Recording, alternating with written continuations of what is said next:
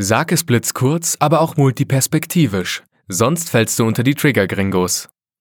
Ein Artikel von omnisophie.com, verfasst von Gunter Dück. Heute will niemand mehr als ein paar Zeilen lesen. Sonst schafft man die vielen Posts und Messages nicht mehr. Das stellt den Mitteilenden vor das Problem, alles ganz kurz ausdrücken zu müssen. Eine Zeile ist optimal. Fünf Zeilen können gerade noch toleriert werden. Im Business wird gelehrt, Mails nicht länger als acht Zeilen zu halten. Mehr liest ein Manager nicht, der sich als Entscheider versteht. Lange Mails bleiben deshalb in seiner Inbox liegen, bis der Sender vor Zorn anruft. Dann lässt sich der Entscheider die Sache in einer Minute erklären und kommt um das mühsame Lesen herum. Wichtige Menschen verlangen grundsätzlich Executive Summaries. Im Netz aber lesen so viele Leute, speziell Freunde, unsere Kurzmitteilungen mit. Jeder sieht den Inhalt aus der Sicht seiner Filterblase und ach so viele lauern darauf, dass sie eine Art Stichwort für ihren Einsatz finden, um sofort loslegen zu können.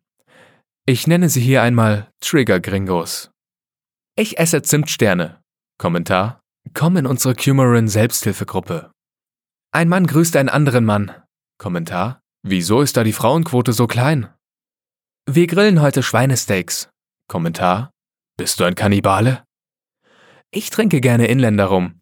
Kommentar. Du fremdfeindlicher Strohkopf. Habe gerade kein Geld.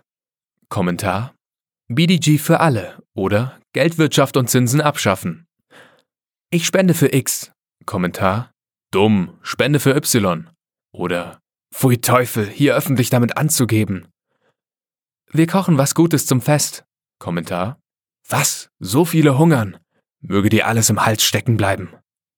Trigger-Gringos, kann man auch Gringa sagen, warten überall und ständig auf ihren Einsatz.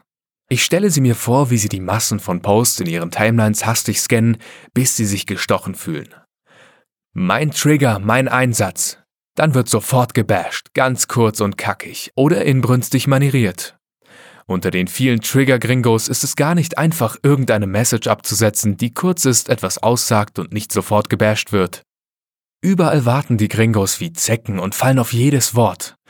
Sie zetteln sofort Streitern und betteln mit Kriegsrhetorik.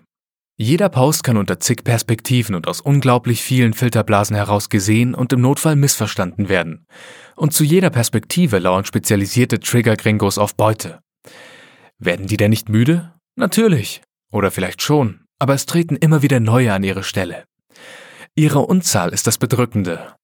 Wenn also ein Post von tausend Leuten gesehen wird, dann lesen die meisten alles so, wie es gemeint ist.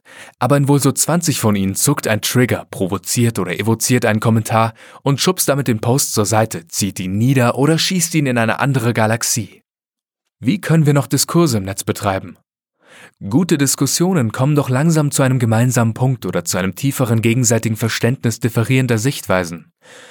Das scheint kaum noch zu funktionieren, wann immer neu erscheinende und ganz unbeleckte Trigger-Gringos jede Diskussion unermüdlich auf die allererste Anfangsstufe zurückziehen, auf der sich die Seiten noch feindlich gegenüberstanden.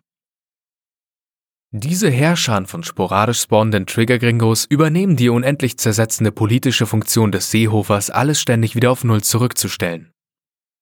Diskurse sind oft mühsam, einigen ist nicht einfach, Trump dagegen ist Fun, die Diskurse aber brauchen wir doch als Vorstufe des Handelns und Fruchtbarmachens. Und wenn dann Politiker ausnahmsweise wirklich handeln, dann wirkt das wieder wie ein Posting. Es wird sofort drauf losgebasht. Nichts ist so gut zu bashen wie eine Handlung, weil sie fast immer kompromissbeladen ist und daher ganz grundsätzlich kritisiert werden kann, von fast jeder Seite. Wer mag da noch handeln? Ist das Bashen alternativlos? Der Artikel wurde gesprochen von Furkan, Vorleser bei Narando.